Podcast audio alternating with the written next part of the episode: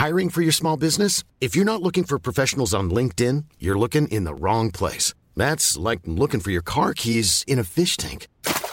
LinkedIn helps you hire professionals you can't find anywhere else, even those who aren't actively searching for a new job but might be open to the perfect role. In a given month, over 70% of LinkedIn users don't even visit other leading job sites. So start looking in the right place. With LinkedIn, you can hire professionals like a professional. Post your free job on linkedin.com slash people today.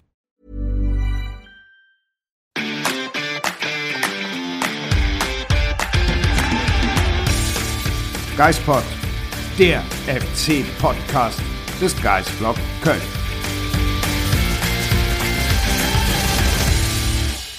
Liebe Freunde des Geistpod, herzlich willkommen zurück bei unserer neuen Ausgabe des FC Podcast. Wir versuchen seit einer knappen halben Stunde diesen Podcast sauber anzumoderieren, haben äh, die, die erste 30 Sekunden ungefähr jetzt schon 10, 15 Mal aufgenommen.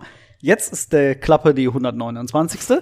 Sonja und ich begrüßen euch herzlich nach dem Bundesliga-Auftaktsieg des ersten FC Köln gegen Hertha BSC. Das war doch fast fehlerfrei, oder? Das war fast fehlerfrei, ungefähr so elegant wie der FC-Sieg gestern. Oh, das war eine sehr schöne Überleitung. Ja, der FC hat uns tatsächlich erfreut gestern, das muss man sagen. Völlig überrascht mit einer ganz anderen Art des Fußballerlebnisses, muss man ja sagen. Das stimmt. Und vor allem ein Auftaktsieg gab es zuletzt in der Saison 2016-17.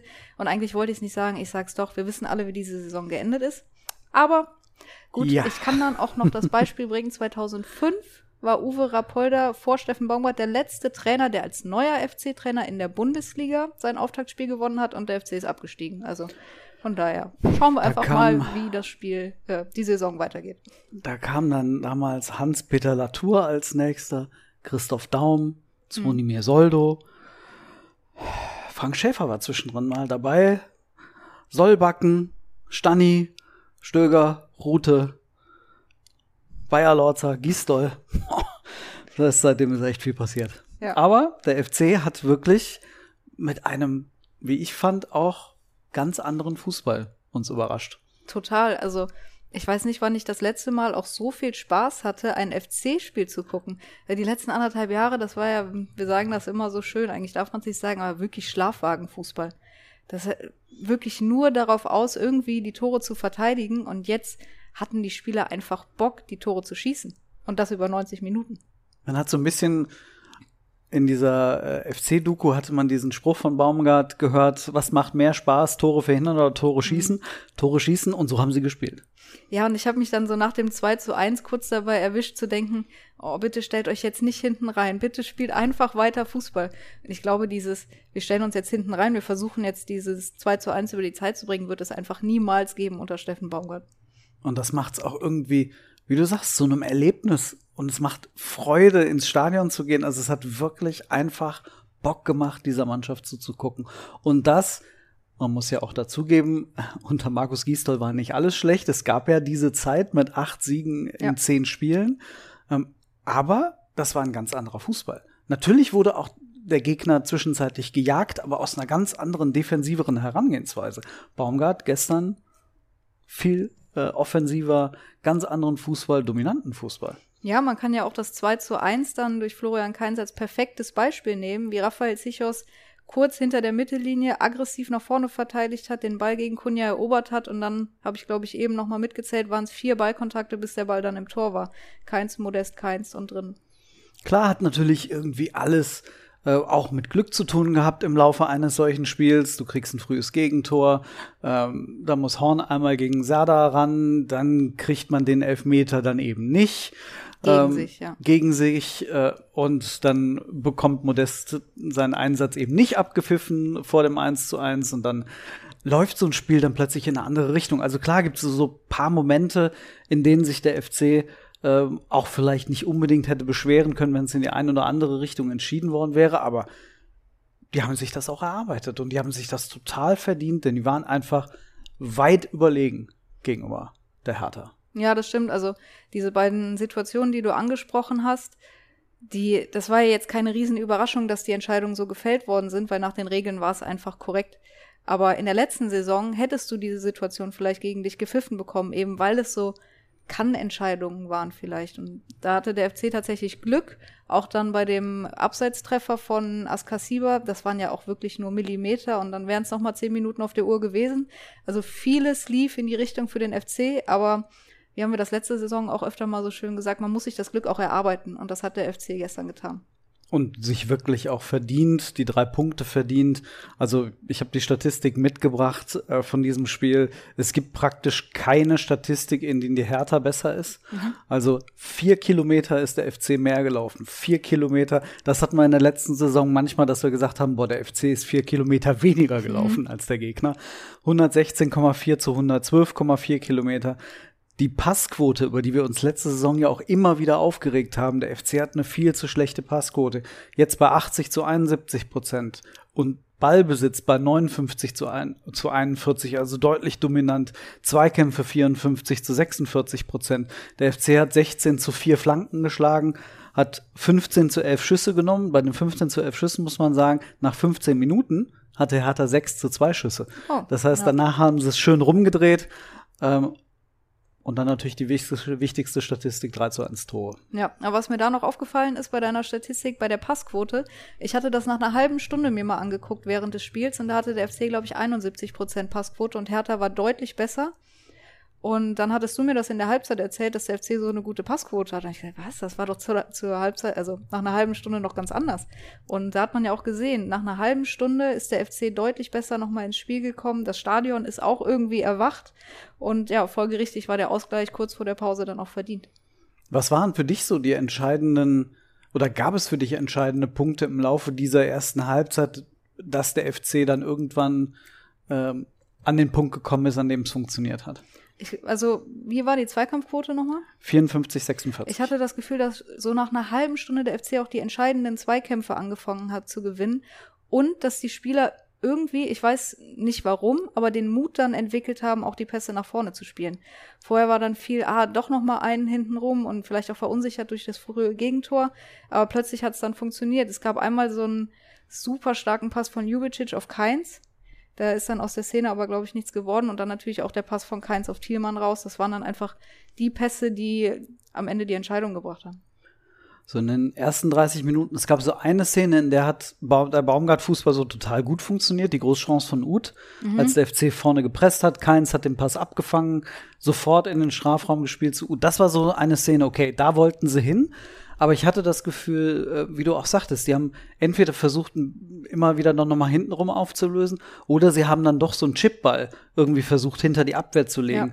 Ja. Ähm, und diese hohen Bälle will der Baumgart ja eigentlich gar nicht. Es sollen, wenn nach vor, also wenn ganz nach vorne in die Linie soll der Pass ja flach gespielt wird und mit Druck durchgespielt wird. Und das kam dann erst so im Laufe der, mhm. äh, der, zweiten Hälfte der ersten Halbzeit. Aber dann auch bis zum Schluss. Also ich erinnere mich daran, als Schaub dann eingewechselt wurde, und das war ja, glaube ich, um die 76. herum, haben sie auch noch mal diese Bälle gespielt, wo Keins sich dann, äh, Schaub, Entschuldigung, sich noch mal in gute Abschlussposition gebracht hat. Also in der ersten Halbzeit hatte ich das Gefühl, war es so dann Thielmann, der das immer wieder gefordert mhm. hat, dass man ihn auch so über die Außenbahn anspielt. So ist dann ja auch der Ausgleich gefallen. Und ich fand es dann schon stark, dass auch die, die dann reingekommen sind, ähm, auch diese Wege gegangen, gegangen sind. Wie du sagtest, dass auch bis zum Schluss, äh, ich weiß noch, wir haben äh, gestern ja noch drüber gesprochen, dass Hertha irgendwie in den letzten fünf Minuten praktisch gar nicht mehr irgendwie durchgekommen ist, weil der FC nochmal gesagt hat, nee, ihr kommt jetzt einfach nicht mehr in unsere Hälfte. Und das hat echt gut funktioniert. Was heißt nicht mehr durchgekommen ist? Es gab ja bestimmt mal zwei Minuten, dass Hertha gar nicht an den Ball gekommen. Das hat mich so beeindruckt, wo du dir eigentlich immer denkst, uh, 3 zu 1, 88. Minute, hier könnte noch was passieren, aber der FC hat einfach nicht so gespielt, als hätte noch was passieren können. Ja, das ist so dieses, äh, darüber haben wir ja im Podcast auch schon immer mal wieder gesprochen. Dieser Aberglaube bei mir, wann fange ich an, den Spielbericht zu schreiben? Und ich habe ihn angefangen zu schreiben, eine halbe Minute bevor die Hertha mit diesem Freistoß noch dieses 2 zu 3 geschossen hat, in Anführungsstrichen, ja. was dann abgepfiffen wurde. Und dachte, das kann es jetzt nicht sein. Ey, wollt ihr mich veralbern? Und dann zum Glück abseits und dann konnte ich es dann auch wirklich schreiben. Und ich wollte eigentlich gerade anfangen, in dem Moment ein bisschen über die Atmosphäre auch zu schreiben. Und ja. die war doch großartig. Die war großartig. Also dieser Tag hat einfach unglaublich gut angefangen. Für, für mich zu Hause schon. Ich gehe 15 Minuten zu Fuß zum Stadion und alleine an den ganzen Fans wieder vorbeizugehen. Der Kiosk hatte wieder offen, da waren die Leute voll, da musste ich, da waren die Leute voll, ja. Wahrscheinlich auch, vielleicht. Aber ich musste mich da durchdrängen. Es war voller Leute, wollte ich eigentlich sagen. Natürlich voller, voller Leute, ja. Freudscher Versprecher. Naja, und die Sonne hat geschienen und die Stimmung war gut. Und ähm, ja, dann muss ich ehrlicherweise sagen, nach fünf Minuten war meine Stimmung dann ehrlich gesagt wieder im Keller. und ich glaube, ich habe so nach 25 Minuten zu dir gesagt, oh, bitte nicht wieder, ich habe keine Lust mehr. Und aber ab dem Moment wurde alles besser.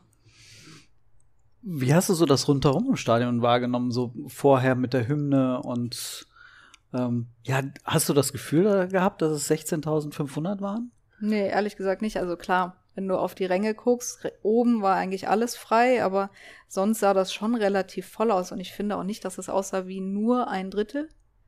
Also gefühlt war es mehr und von der Lautstärke war es sowieso gefühlt mehr. Also die Hymne fand ich schon wirklich sehr laut und da hast man gemerkt, die Leute hatten einfach Bock. Ja. Nach, was waren das jetzt, 533 Tage, war Glaube, das die ja. Zahl? Ja. Seit dem letzten Heimspiel gegen äh, Schalke am 29. Februar 2020 war einfach geil, Menschen wieder im Stadion zu sehen. Ja, das hat wirklich viel, viel Spaß gemacht. Und ich hatte zumindest das Gefühl, auch von Erzählungen, dass alles relativ reibungslos abgelaufen ist, auch vorher mit den Kontrollen und dann auch im Stadion mit den Abstandsregeln. Ich habe gehört, die Bierstände waren nicht so gut ähm, besetzt von den Mitarbeitern, dass das relativ lange gedauert hätte und die Schlange entsprechend auch lang war. Aber ich glaube, auch die Fans hatten einfach ein schönes Erlebnis und vor allem dann mit dem Sieg.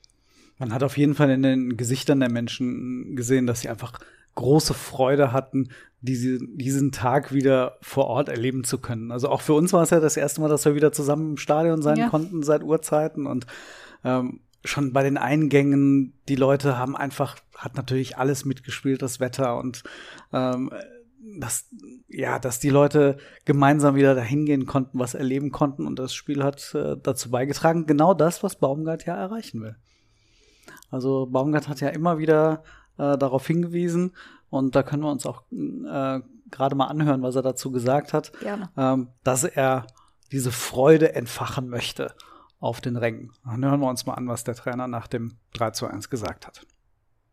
Ich glaube, dass wir am Anfang es einfach äh, ja noch nicht das Selbstbewusstsein gehabt hatten, die Ruhe gehabt haben, ähm, ähm, dann den Ball sicher laufen zu lassen, zu spielen. Dann kommt natürlich gleich der erste Genickschlag äh, mit dem Gegentor aus, ein, aus einer aus einer Standardsituation, ja, wo Timo erst noch sehr, sehr gut hält und der Nachschuss ist dann drin. Ähm, und dann läufst du natürlich so einer Sache hinterher. Das ist uns äh, schon in der Vorbereitung immer wieder passiert. Äh, das wussten die Jungs und dann wussten sie auch, dass es dann weitergeht. Und dann haben sie sich reingearbeitet, immer mehr in die Zweikämpfe, immer mehr ins Doppeln gekommen. Dann der ein oder andere Pass wurde besser. Äh, Und dann kam meines Erachtens auch das Selbstvertrauen besser. Ich sag mal, die ersten Flanken waren dann teilweise noch an einer an einer anderen Eckfahne runter. Und dann mit dem Spiel haben sie mehr Ruhe reingekriegt und dann wurden sie halt immer gefährlicher. Und, ähm, ja, und am Ende äh, das gesamte Paket oder den gesamten Druck dann gesehen, immer wieder nach vorne gespielt, auch, wie Paul das gesagt hatte, mit dem Risiko, dass man natürlich auch äh, gegen eine sehr, sehr gute Umschaltmannschaft gespielt hat, haben sie einfach weitergemacht. Und das war gut. Das haben sie sehr gut gemacht und darauf lässt sich aufbauen. Also das habe ich hier noch nie leise erlebt. Also egal wie es, äh, also zumindest die 90 Minuten. Ich fand sie ein bisschen ruhig in den ersten 20 Minuten. Vielleicht waren sie auch noch ein Stockschare, aber dann waren sie da und dann haben sie die Mannschaft mit nach vorne gepeitscht und das war, glaube ich, ein Geben und Nehmen heute. Äh, und ist das ja das, was wir, äh, was wir haben wollen. Ich war am Freitag schon bei einem richtig schönen Spiel. Gladbach gegen, gegen Bayern und da hat man den Menschen schon die Freude angesehen, einfach im Stadion zu, da zu sein und heute auch. Und ich glaube, der große Unterschied ist, dass du keine Häme gehört hast oder irgendwelche wilden, bösen Sprüche, sondern es war einfach pure Freude für alle, die im Stadion sein durften. Und ich finde, das ist doch das Entscheidende. Und äh, vielleicht sind da alle ein bisschen demütiger geworden und freuen sich einfach nur um, um dann schöne Fußballspiele zu sehen. Und da geht es ja nicht darum, um zu beleidigen oder irgendwas in eine andere Richtung zu schieben. Und äh, fand ich jetzt in beiden Stadien sehr, sehr schöne Stimmung, sehr angenehm. Nach der Schockstarre kam also die pure Freude. Aber gehen wir doch mal ein bisschen noch weiter in die Analyse, gerade was die Aufstellung betrifft. Was hat dich da am meisten überrascht am Sonntag? Also überrascht hat mich am meisten, dass äh, Dejan Jubicic gespielt hat. Ich glaube, da ging es sogar ihm selbst so, wie er ähm, gesagt hat nach dem Spiel. Ähm, aber ähm, gefreut hat mich, dass Jonas Hector gespielt hat, und zwar hinten links. Das eine hat das andere ja vielleicht so ein bisschen bedingt, oder? Vielleicht. Also es war ganz spannend, wie Baumgart, ähm, als wir ihn jetzt am Tag nach dem Spiel äh, darauf angesprochen haben, wie er so erklärt hat, was, was er erreichen wollte. Ähm, er hat Jubicic auf die 10 gestellt, Hector hinten links, Thielmann auf die 8, auf die rechts Ja. und dann keins nach links. Ähm, aber die haben sich ja so variabel bewegt, ähm, dass also das war, war für mich das Entscheidende und Jubicic einfach hinter Ut und Modest, dass der einfach dem Boateng auf den Sack gegangen ist, Mhm. ähm, aber wirklich auch unglaublich viele Lücken zugelaufen. Also eher eigentlich fast der defensivere Zehner als die anderen Optionen, ähm, die Baumgart gehabt hätte, aber genau die richtige. Ja, so richtig an die Positionen gehalten haben sich die Spieler da ja teilweise nicht, aber genau das war auch gewollt. Also sie sind jetzt nicht vogelwild da rumgelaufen, auch wenn man da manchmal den Eindruck hatte, wo läuft denn der Hector da gerade rum? Er ist eigentlich Linksverteidiger, aber war plötzlich irgendwo auf der 10. Aber das war schon gut gemacht und Jubicic, er hat's gesagt, er sollte Boateng nerven und ich glaube, das hat er tatsächlich auch geschafft. Ich glaube, nach einer Stunde knapp ist Boateng vom Feld und wirklich Einfluss hat er nicht aufs Spiel gehabt.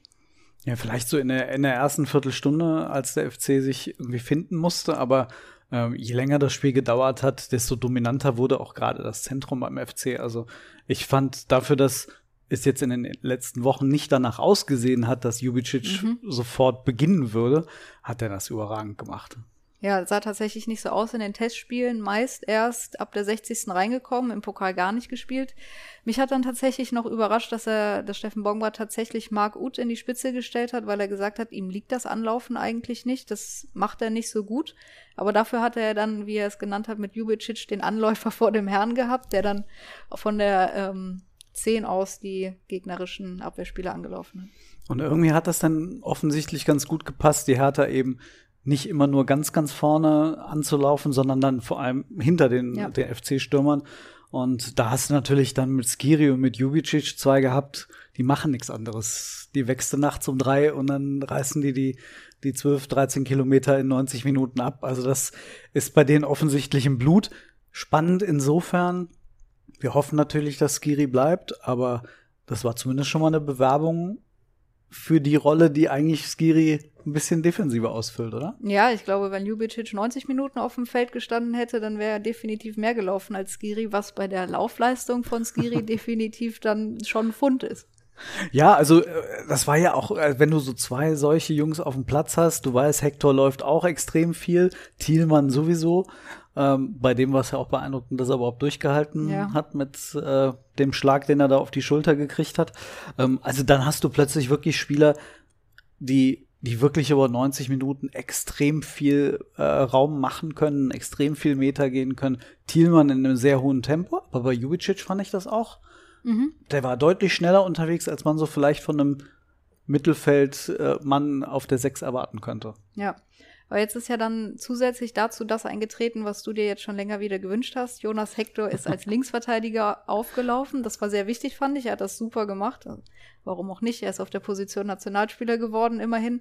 Aber glaubst du, das ist eine Rolle, die er jetzt perspektivisch im Laufe der Saison weiter ausfüllen wird? Ich würde es mir wünschen, weil es die sofortige Lösung des Linksverteidigerproblems wäre, ohne dass man jemanden versuchen müsste, für praktisch kein Geld irgendwo herzubekommen. Und man hätte gleichzeitig die Lösung, wohin mit Jubicic, falls Giri bleibt, wohin mit Duda, der jetzt wieder nur von der Bank gekommen ist. Was machst du da vorne? Also es, das hat ja alles Auswirkungen, dass du, du kannst Sky, kannst keins links und rechts aufbieten, kannst den Thielmann offensichtlich auf die Acht zurückziehen, was er in der Vorbereitung auch überhaupt nicht gespielt hat. Also da hast du plötzlich noch ganz andere Möglichkeiten. Wie siehst du es? Ja, ich sehe das genauso, zumal Steffen Baumgart hat es ja hinterher damit begründet, dass er nicht ganz so zufrieden mit Isibue war im Pokal, dass er Schmitz auf die rechte Seite ziehen musste. Trotzdem bin ich der Meinung, dass sie auf den Außenpositionen nach wie vor irgendwas tun müssen, weil du hast ja keine Alternativen im Kader. Kingsley Schindler und Noah Katterbach waren gar nicht dabei. Die sind anscheinend aktuell oder so weit weg von der Mannschaft. Allerdings muss man ja berücksichtigen, dass Schindler zuletzt noch verletzt war. Wie, inwiefern das noch eine Rolle gespielt hat, weiß ich jetzt nicht. Aber trotzdem sind die Außenbahnen einfach unterbesetzt aktuell. Ja, also ich fand schön zu sehen, dass der Kölsche Cafu funktioniert hat. Also Benno Schmitz hat es gut gemacht. Ja. Ähm, auch wenn beim 0-1 Ja. war er da in der Verlosung. Aber trotzdem, ansonsten war das wirklich ein gutes Spiel, hat sich auch vorne eingeschaltet. Also ähm, da hat er diese etwas ruhigere Variante von Easy gespielt, wie man das dann sich ja von ihm erhofft. Ähm, aber trotzdem, du hast da vollkommen recht. Das sind die beiden Außenpositionen, bei denen man immer noch fragt, ist das wirklich eine Besetzung, mit der man in die Bundesliga-Saison gehen sollte. Das gleiche gilt aber für die Innenverteidigung, vor allem wenn man jetzt äh, Hübers heute ins MRT geschickt hat. Stimmt, da weiß man noch nicht genau, Sprunggelenksverletzung ja oder nein. Es gab da einen Zweikampf, wo er auch ein bisschen länger liegen geblieben war. Aber ich würde mir die Frage auch rein leistungstechnisch stellen. Also Hübers hat in den ersten 20 Minuten schon ein bisschen gewackelt, meiner Meinung nach. Steffen Baumgart hat es am Tag danach auch nochmal angesprochen. Jorge Mire ist sich, glaube ich, nach 18 Minuten schon intensiv warmlaufen gegangen. Da hatte Hübers gerade die gelbe Karte gesehen. Aber der Neuzugang hat sich dann ja doch im Laufe des Spiels stabilisiert, auch wenn er in der einen oder anderen Situation nicht ganz so glücklich aussah. So ein bisschen auch wie in Jena gewesen. Da mhm. hat er auch so 20, 30 Minuten gebraucht, um reinzukommen. Ähm, jetzt muss man mal sehen. Also, wenn er fit bleibt, okay, dann hat der FC drei Innenverteidiger. Finde ich immer noch zu wenig. Und nichts gegen Sava Sestic, aber von gestanden, ich rede jetzt mal erstmal von gestandenen ja. Spielern, die viel Erst- und bei Hübers vor allem Zweitliga-Erfahrung hat. Hat zwar auch Erstliga-Erfahrung, aber ich finde, da muss trotzdem noch was geschehen, um da einfach bei aller äh, Zuversicht jetzt nach diesem ersten Spiel äh, trotzdem das Gefühl zu haben, okay, man hat da Möglichkeiten, um auch im Zweifel mal zu wechseln. Das wäre schön, ja. Aber ich glaube, Steffen Baumgart hat auf der PK nach dem Spiel auch noch was zu den einzelnen Positionen gesagt, über die wir gerade gesprochen haben. Hören wir doch mal rein. Hören wir mal rein. Also erstmal fand ich, dass Jonas das auch gut gemacht hat. Im Ende hin Richtung äh, Jena. Ging ja auch immer wieder darum, dass wir über außen äh, wieder Druck machen wollten, immer wieder in die Tiefe kommen wollten. Und äh, deswegen war die Überlegung ganz deutlich, weil ich von Anfang an auch erwartet habe, dass wir vielleicht ein bisschen mehr den Ball haben. Also mussten wir uns immer wieder durchspielen. Und Jonas ist sehr ballsicher, sehr klar in dem Spiel nach vorne. Und bei Easy hat das in Jena nicht ganz so geklappt. Easy hat, glaube ich, manchmal auch ein besseres Spiel vor sich, wenn er mehr mit Geschwindigkeit kommen kann. Deswegen haben wir Benno auf die andere Seite gebracht, äh, Jonas dann auf links. Jonas hat das sehr, sehr gut angenommen. Wir haben mit äh, Toni und mit, mit Marc zwei vorne gehabt, die nicht ganz so schnell anlaufen, wie dann der Jan das machen würde. Das war dann auch beabsichtigt, dass wir eher über die acht und über die Zehner Druck kriegen. Und das ist ganz gut gelungen, weil Deju ist natürlich auch ein Anläufer vom Herrn. Und das hat er sehr, sehr gut gemacht, mit Flacco dann auch dahinter.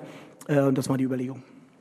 Also Sie werden von mir selten hören, dass es um einzelne Spieler geht, sondern wenn wir uns die ganzen Tore angucken, wer das Tor vorbereitet hat, wo wir den Ball gewonnen haben und so weiter, dann war das eine mannschaftliche Leistung bei allen drei Toren. Und äh, das wird entscheidend sein. Und dass Toni eine Qualität hat, wenn wir ihn in den Strafraum kriegen, das war auch vorher bekannt.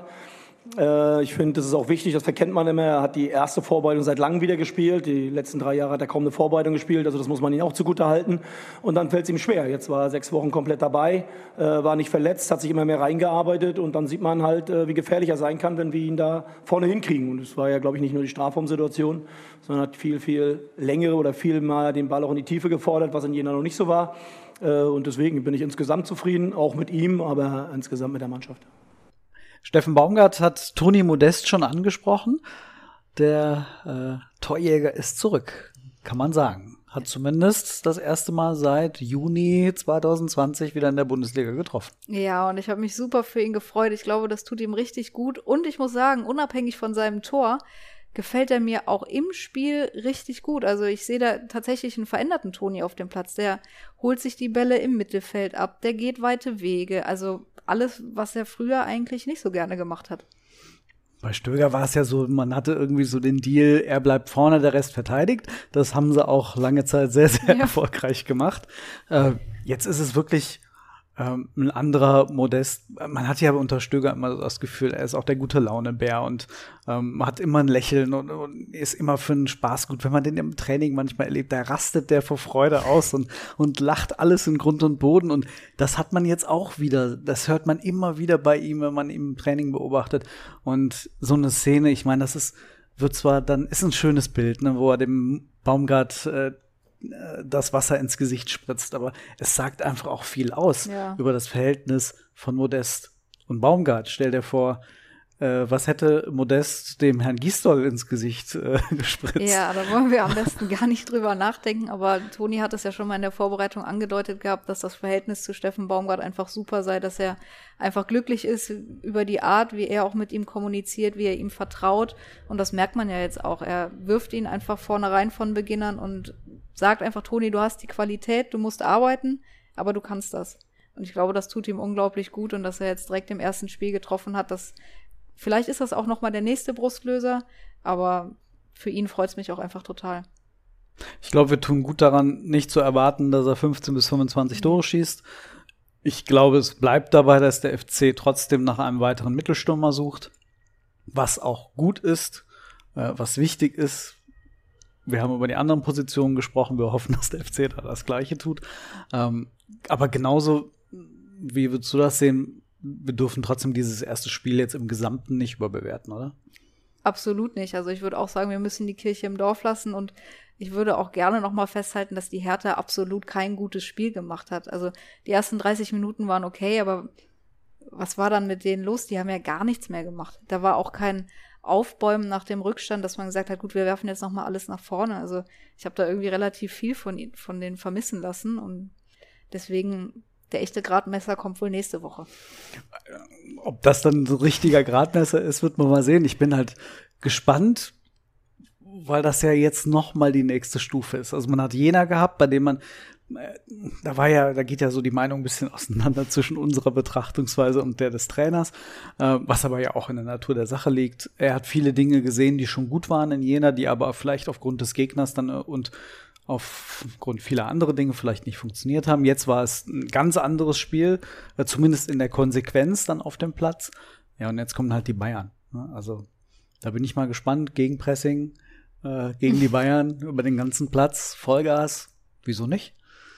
Ja, also Steffen Baumgart hat gesagt, ähm, also man merkt es ihm ja auch an, er will auch dieses Spiel gewinnen. Wie wahrscheinlich das jetzt ist, das ist mal dahingestellt. Aber ich glaube, er wurde heute dann nachgefragt, ob er nach den drei Punkten jetzt mit weniger Druck nach München fährt. Er hat gesagt, wie, ich fahre auch dahin, um zu gewinnen und dann habe ich auch Druck vorher. Also bei dem ist nicht mit, da haben wir lange nicht mehr gewonnen wir fahren jetzt nur hin, um das Spiel zu spielen.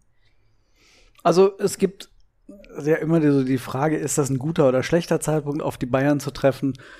Vielleicht ist es tatsächlich jetzt gerade noch ein halbwegs anständiger Zeitpunkt. Auch das kann nach hinten losgehen, das wissen wir alle. Schalke hat sich letzte Woche, letzte Saison auch gedacht, das ist ein guter Zeitpunkt, nach München zu fahren und kam mit acht Stück nach Hause. Ähm, mal gucken. Es ist auf jeden Fall eine große Herausforderung für den FC. Und man kann mit diesen drei Punkten jetzt im Gepäck ja auch ganz anders auf das Bayern-Spiel und dann auf, auf Bochum das nächste Heimspiel schauen, wo man sagt, eigentlich, es ist jetzt echt eine große Chance, wenn man so gut äh, durch dieses erste Spiel gekommen ist, dass man da ein bisschen lockerer reingehen kann. Ja, er sagt zwar, das sei nicht so, aber meiner Meinung nach ist es natürlich so. Wenn du jetzt gegen Hertha verloren hättest und ich sag mal, erwartungsgemäß in München nichts holst, stehst du mit null Punkten nach zwei Spielen vor dem Spiel gegen Bochum und dann hast du richtig Druck. Wenn du jetzt nichts holst in München, dann ist es so. Da werden auch andere nichts holen, aber dann hast du immerhin schon mal diese drei Punkte. Lockerer heißt ja nicht lässig oder nachlässig. Genau, ja. Lockerer heißt mit Selbstvertrauen, mit ja. Bock, dass die Bestätigung dieses Spiel ja war gegen Hertha, dass es funktionieren kann auf Bundesliga-Niveau. Und das ist ja einfach jetzt für die Köpfe total wichtig, wie du sagtest am Anfang, nach diesem Schlafwagenfußball der letzten Jahre. Ja, also warten wir es einfach mal ab. Ähm, es soll auch schon Mannschaften gegeben haben, die mutig nach München gefahren sind und wie du sagst, Schalke damals, aber ich erinnere mich auch an Spiele von Hamburg, wo der Trainer vorher gesagt hat, wir wollen hier mitspielen und dann auch mit acht Stück nach Hause gefahren ist. Also muss man einfach mal abwarten. Ich kann da gar keine Prognose abgeben. Vielleicht überrascht der FC auch, holt einen Punkt, holt vielleicht drei Punkte, aber vielleicht läuft es auch wie immer in München und wir fahren mit leeren Händen nach Hause. Du wirst auf jeden Fall nicht nach München fahren. Ich werde nicht nach München fahren. Warum denn? Ich werde nach Genua fahren, einen Tag vorher. Für wie lange bitte? Für Zwei Wochen. Ich habe Urlaub. Ja, liebe Leute, das heißt, ihr müsst auf Sonja verzichten zwei Wochen lang. Dann habt das dann mit mir zu tun die ganze Zeit. Podcast werden wir trotzdem nächste Woche machen. Ähm, also da kommt, ich nicht. du nicht. Äh, da werden wir dann definitiv äh, einen Gast haben. Ähm, da müssen wir mal gucken, äh, wer das dann sein wird. Aber äh, wir werden das Bayern-Spiel dann aufarbeiten. Ich werde vor Ort sein in München, gucken wir das dann mal an. Viel Spaß. War auch schon lange nicht mehr in der Allianz Arena. Mal gucken.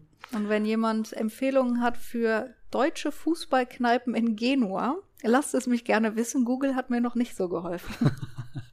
Die äh, Nachricht könnt ihr dann unter das Video beziehungsweise in unseren Kommentar äh, posten, diese, diese Hinweise auf diese Kneipen. Und äh, du testest sie dann und berichtest aus Genua über deine Social Media Kanäle. Vielleicht also, treffe ich ja auch FC-Fans, die trifft man ja bekanntlich überall. Das stimmt, die gibt's ja überall. In diesem Sinne, eine sehr schöne Woche mit einem 3 zu 1 im Gepäck. Und Ja. dir schönen Urlaub. Dankeschön. Tschö. Tschüss.